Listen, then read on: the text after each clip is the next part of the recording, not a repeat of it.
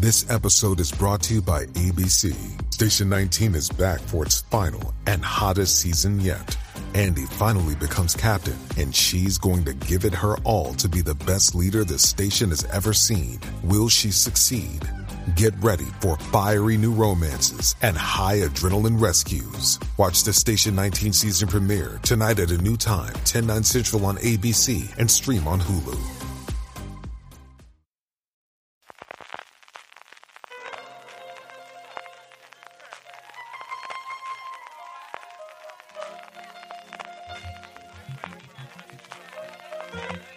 Estás escuchando Fuera de Series con CJ Navas.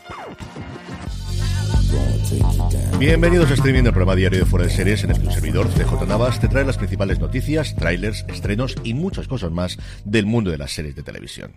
Edición del miércoles 28 de junio. Arrancamos como llevamos haciendo desde hace casi 60 días, casi 60 días ya de la huelga de guionistas, con dos cositas curiosas que me he encontrado en Deadline acerca de la huelga. El primero es un artículo de Peter White sobre cómo está afectando la huelga del sindicato de guionistas al mundo de la animación y cómo aquí se da la curiosa circunstancia de que no todos los guionistas están dentro del sindicato. De hecho, la mayoría de los escritores que trabajan en el mundo de la animación pertenecen a otro sindicato, que es el sindicato de la animación, así a secas, The Animation Guild es como se llama este sindicato. ¿Y por qué lo hacen aquí? Porque es mucho más barato. Y es que al final las cuotas que tienen que pagar los miembros de la WGA no son ninguna tontería tampoco es ninguna tontería el porcentaje que se quedan de los residuals, de los derechos de autor, el propio sindicato, y eso hace que haya, como os digo, mucha gente del sector de animación, quitando las grandes figuras como Seth MacFarlane y en general los guionistas que trabajan en animación para las grandes cadenas, que no pertenecen al sindicato de guionistas, sino a este The Animation Guild. Y el otro es una chorradita, pero no me puedo resistir a comentarlo, es un artículo que hace Brian Matthew también en Deadline, en el que hace un llamamiento a toda la gente que hace los piquetes a que por favor se manifiesten como ellos quieran, menos tocando el claxon. Y es que al parecer el buen hombre, miembro del sindicato de guionistas, vive muy cerca de uno de los estudios, trabaja por la noche, que es algo bastante habitual en el gremio, y claro, la gente empieza a tocar los claxones a partir de las 8 de la mañana y no le dejan dormir. Empezando ya con el grueso de las noticias, empezamos hablando de premios, de los dos premios más importantes del mundo del entretenimiento, con permiso de los Grammys y de los Tonys, arrancando con los Oscars que ya han dado a conocer quiénes van a recibir sus premios honoríficos en la próxima gala del 2024. Serán Michelle Sater, Carol Littlelon, Angela Bassett y Mel Brooks.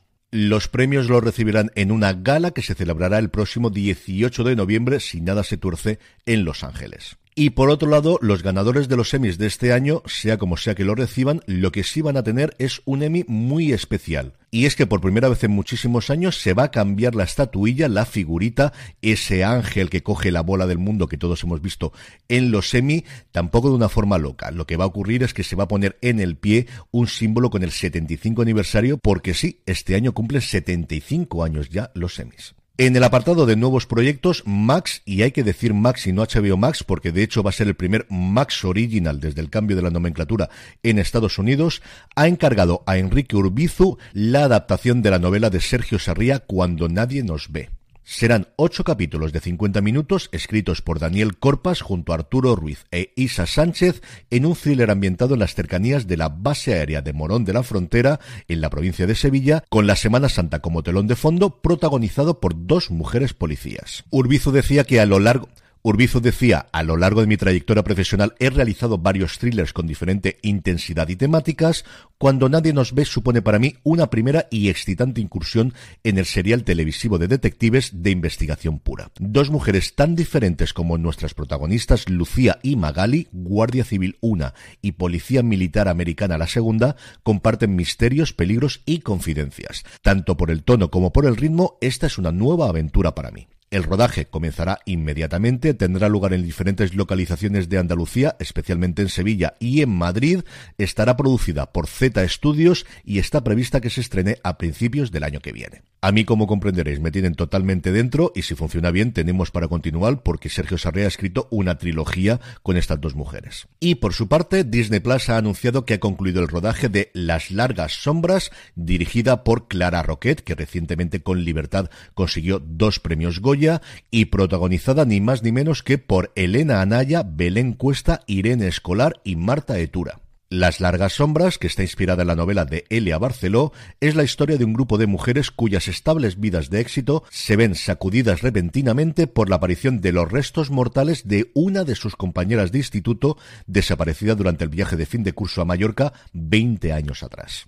El guion ha corrido a cargo de la propia Roquette junto a Miguel Saez Carral, Adrià Pesancó, Lucía Carballal y Estíbaliz Burgaleta. Está producida por DLO, que pertenece al grupo Vanillay y que ha sido la responsable, por ejemplo, de La Caza, de Dime quién soy o de El Inmortal, y todo apunta que la veremos antes de final de este año.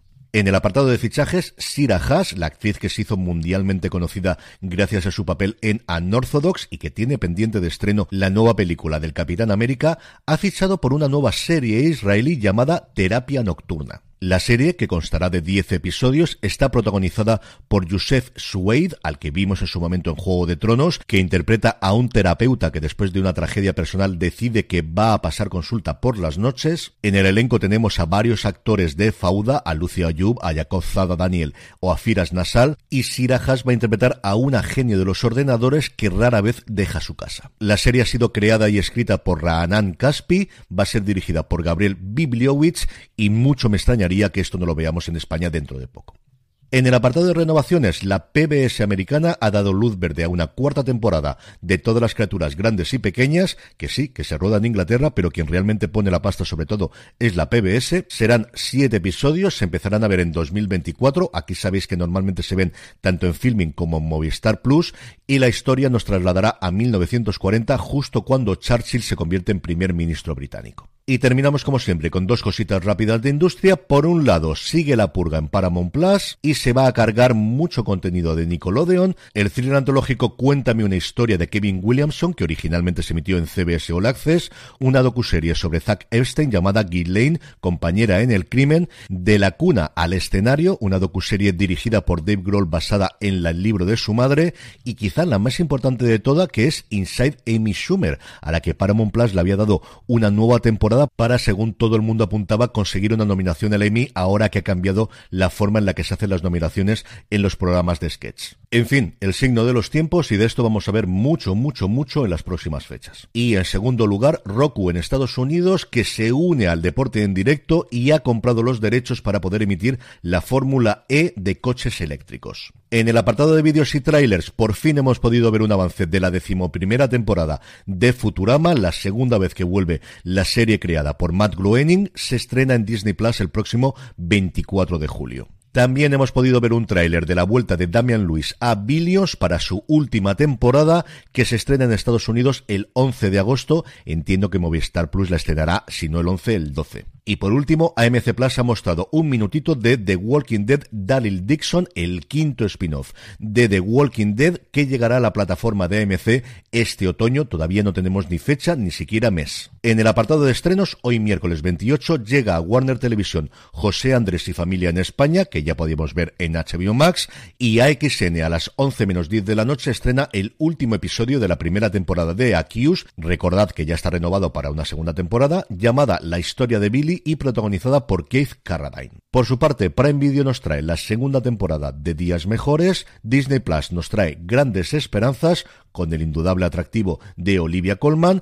y Apple TV Plus estrena Secuestro en el aire con Idris Elba y Archie Panjabi. Y terminamos como siempre con la buena noticia del día y es que un año más, 28 de junio, Día del Orgullo, Cosmo estrena un nuevo corto para celebrarlo que en esta ocasión se llama Elefante. El ganador del Goya Javier Pereira y Jasón Fernández protagonizan esta película sobre la discriminación laboral que todavía hoy sufren las personas del colectivo en determinados trabajos. Mario, el personaje de Javier Pereira, es un abogado con una brillante trayectoria que comienza a trabajar para un reconocido y prestigioso bufete.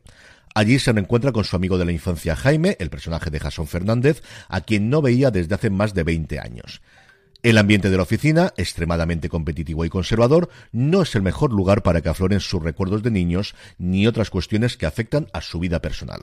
El estreno hoy miércoles 28 a las 11 de la noche en Cosmo y luego estará disponible en su plataforma Cosmo Y con esto y recordándoos que ya tenéis disponible en la tienda fuera de series, fuera de series.com barra tienda, las primeras camisetas y bolsas de nuestras colecciones Fringe Division, Luciérnagas, Lumon Industry, This is the Way, Waystar Roico, Nevermore Academy. Y nuestra nueva colección Hello IT en homenaje a Nighty Crowd y que hasta este día 30 tenéis un 20% de descuento, ya sabéis, pasaros por fuera de series.com barra tienda, que seguro que tenemos algo que te gusta.